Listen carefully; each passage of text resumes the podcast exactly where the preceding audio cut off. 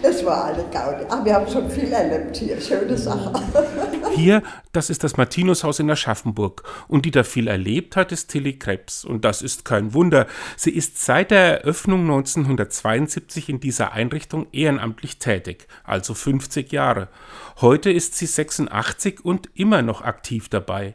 Mit zwei weiteren Frauen der ersten Stunde hat sie sich zum Kaffeetrinken und zum Erzählen über die alten Zeiten getroffen. Zum Beispiel geht es darum, wie es war, als das Haus nach langer Planung endlich fertig war. Das äh, Häuschen, wo wir immer unser Seniorennachmittag hatten, ist weggekommen, das Martinushaus ist gebaut worden. Und dann also war das am Anfang ja so, dass man äh, im Martinushaus jederzeit reinkommen konnte da war da der Pater Dango, hat die Tür ein bisschen auf und da war die Sekretärin, die hat die Tür ein bisschen auf und man konnte sich unterhalten und er hat dann immer gefragt, was man will. Man hat sich erst einmal so langsam vorgepirscht, was eigentlich das Haus uns bietet, uns kleine Leute, sag ich jetzt mal. Ne? Und das war zunächst mal die Offenheit für alle, die da ein- und ausgingen. Krebs war am Anfang vor allem in der Seniorenarbeit tätig.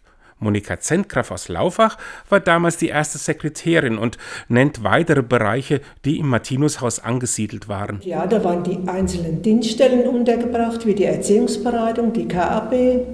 Stock tiefer war dann das damalige Freizeitheim, heute heißt es ja Katakombe. Ja, ganz oben waren die Patres im Haus.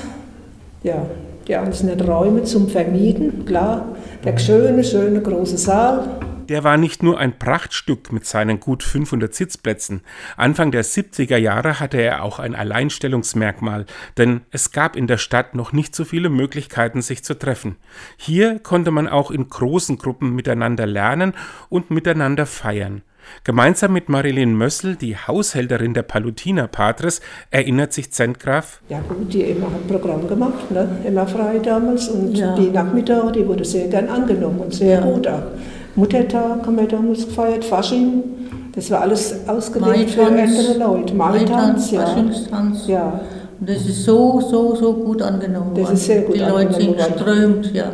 Frau Mössel hat dann mit dem ersten Rektor Pater Dango 1973 eine Veranstaltung angefangen, die es bis heute noch gibt. Am 24.12. luden sie Menschen ein, die unter schwierigen Umständen lebten, vor allem Obdachlose und Durchreisende, um mit ihnen Heiligabend zu feiern. 30 Personen kamen beim ersten Mal. Da habe ich Kartoffelsalat gemacht und Würstchen halt so. Ne? Das hat alkoholfreies Bier hat es damals noch nicht gegeben. Mhm. Aber da hat es ein Bier gegeben und drei Zigaretten, glaube ich, waren es. Und damit mussten sie dann Vorlieb nehmen. Dann gab es halt Wasser und so. Inzwischen gibt es das alkoholfreie Bier und aus den 30 ersten Teilnehmern sind im Laufe der Jahre bis zu 350 geworden. Das Martinushaus musste Anfang der 2000er Jahre wegen Bauschäden nochmal komplett neu gebaut werden. Ein offenes Haus ist es geblieben. Immer noch findet man dort die Caritas mit den Beratungseinrichtungen, Seelsorgestellen, Erwachsenenbildung und Jugendarbeit. Vieles hat sich auch verändert seit diesen Tagen, aber dass das Haus noch lange bestehen bleibt, das wünschen ihm die alten Damen einhellig.